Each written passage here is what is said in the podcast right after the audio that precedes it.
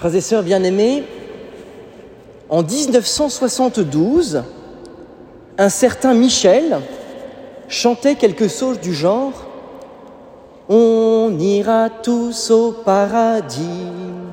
Même moi, qu'on soit béni, qu'on soit maudit, on ira. Toutes les bonnes sœurs, tous les voleurs, toutes les brebis, tous les bandits, on ira tous au paradis. Si on suit la logique de Paul Naref, la seule question qui se pose pour nos apôtres préférés, c'est de savoir s'il y aura ou non des ouvreuses au paradis. Ou dit encore autrement, si on peut réserver une place de choix bien placée au centre de la salle, pas trop haut et pas trop bas, comme on fait au cinéma de nos jours. Mais un petit hic se dresse sur ce chemin bien droit du processus de réservation paradisiaque. Une petite phrase jetée là par Jésus.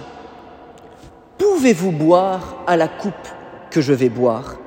Recevoir le baptême dans lequel je vais être plongé Dit autrement, rendez-vous bien compte de ce qui va m'arriver, que ma vie n'est pas tout à fait celle décrite par Paul Naref. Savez-vous ce que être chrétien Savez-vous qui est le Christ? Telle est la question. Pour comprendre nos actes, il faut donc les mesurer à la valeur de l'œuvre de Jésus. Car il y a ici deux tentations opposées.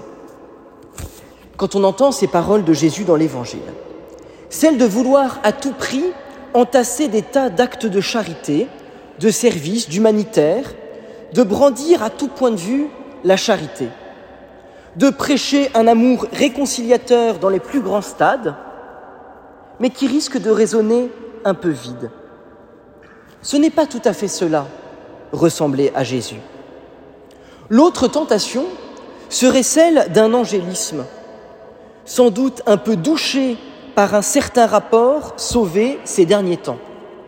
Voir le paradis partout, l'intervention de Dieu à tour de bras, rester dans mon hamac au bord du lagon et contempler les choses qui se déroulent devant moi en ne comptant que sur Dieu. C'est la vie chrétienne, version béni, oui, oui. Pour sortir de cette impasse, l'évangile d'aujourd'hui nous offre une petite définition de l'œuvre de Jésus. Le Fils de l'homme n'est pas venu pour être servi, mais pour servir et donner sa vie en rançon pour les multitudes. Donner sa vie en rançon. Servir pour Jésus, ce n'est donc pas multiplier les actes de charité divers et variés, faire le ménage à l'église, aller à la rencontre des plus pauvres. C'est donner sa vie en rançon. Donner sa vie, c'est le bel idéal de la jeunesse qui veut se consacrer qui a sauvé la France en devenant militaire Qui a sauvé la planète en s'engageant dans un combat écologique Qui en voulant défendre la vie de la veuve et de l'orphelin C'est beau. Certains même, comme le colonel Arnaud Beltrame, l'ont réalisé dans leur vie, donner sa vie en rançon. Mais pour Jésus, il ne s'agit pas juste de donner sa vie, il s'agit de la donner en rançon. Qu'est-ce que c'est qu'une rançon? C'est une monnaie d'échange. L'amour a un prix.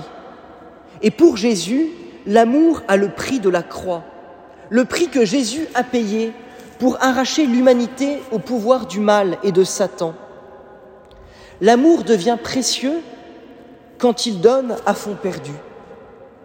J'ai un bon père spirituel qui me disait, l'amour vaut ce qu'il me coûte.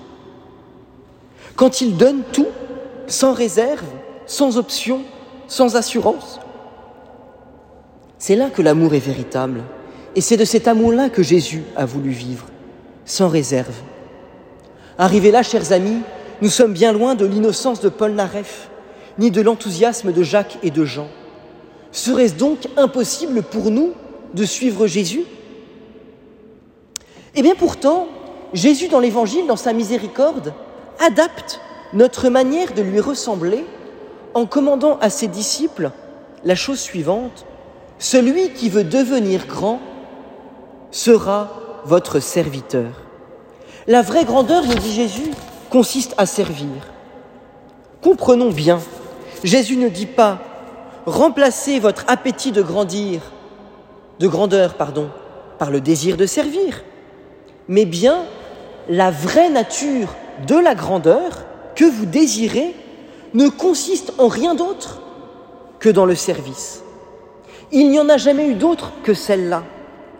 Tout le reste est grandeur illusoire. Dans la Bible, le Seigneur lui-même ne cesse de se mettre au service. N'est-ce pas lui qui disposa les arbres dans le jardin au service des hommes? N'est-ce pas lui qui, après le péché, s'improvise couturier pour faire un vêtement à Adam? N'est-ce pas lui qui, au désert, se fait boulanger pour donner à manger à son peuple N'est-ce pas lui qui, la veille de sa passion, prend le tablier de serviteur pour laver les pieds de ses disciples? Tous les dirigeants des grandes chaînes hôtelières ont fini par comprendre ce qui leur permet de s'étendre toujours plus. C'est la qualité du service. Plus leur service sera clean, plus ils seront des professionnels du service, plus ils auront de clients. Jésus invite donc, en bon dirigeant, ces cadres dynamiques, les apôtres, à porter l'accent sur la qualité du service. Celui qui voudra devenir grand se fera serviteur. Parce que servir, c'est donner de sa personne. C'est cela qui fait l'âme grande. Parce que la vraie grandeur consiste à élever l'autre et non pas à l'écraser. Concrètement, chers amis, comment entrer dans cette dynamique? Peut-être en écoutant la prière d'ouverture de la messe. Qu'est-ce que c'est que la prière d'ouverture? C'est le truc que vous écoutez pas beaucoup, qui commence par Prions le Seigneur et qui se termine par Par Jésus le Christ, notre Seigneur. Et si je faisais une interro à la sortie de messe, sans antisèche, je ne suis pas sûr que beaucoup d'entre nous, même les prêtres, soient capables de réciter par cœur la prière d'ouverture du 29e dimanche du temps ordinaire. Alors pour vous aider, je vous la redis.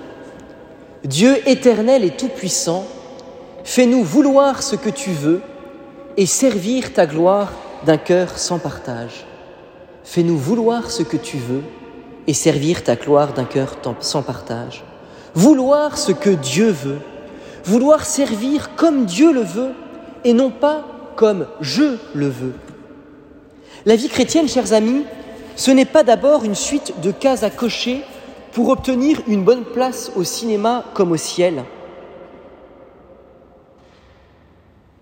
Et c'est ici tout l'art du discernement qui se déploie, y compris dans le service d'Église. À quel service le Seigneur me veut? Vous notez bien, c'est pas quel service j'ai envie de rendre, mais à quel service le Seigneur m'appelle. C'est assez différent.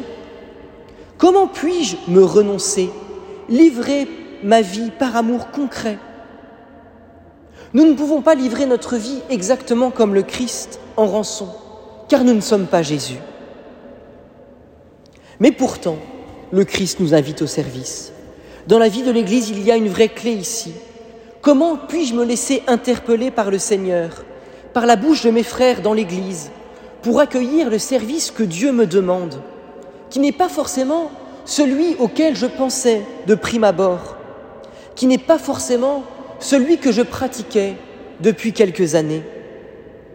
Ainsi donc, chers amis, en ce dimanche, le chemin du paradis n'est pas celui dressé et tracé par Michel Polnareff, mais bien celui ouvert par Jésus, qui a livré sa vie en rançon pour les multitudes. Notre joie sera petit à petit de lui ressembler. Incapables de donner notre vie en rançon, nous pourrons nous mettre au service les uns des autres, en discernant quelle est la volonté de Dieu, à quel service dans le monde, dans la société civile et dans l'Église le Seigneur m'appelle. Dieu éternel et tout-puissant, fais-nous vouloir ce que tu veux et servir ta gloire d'un cœur sans partage. Par Jésus le Christ, notre Seigneur. Amen.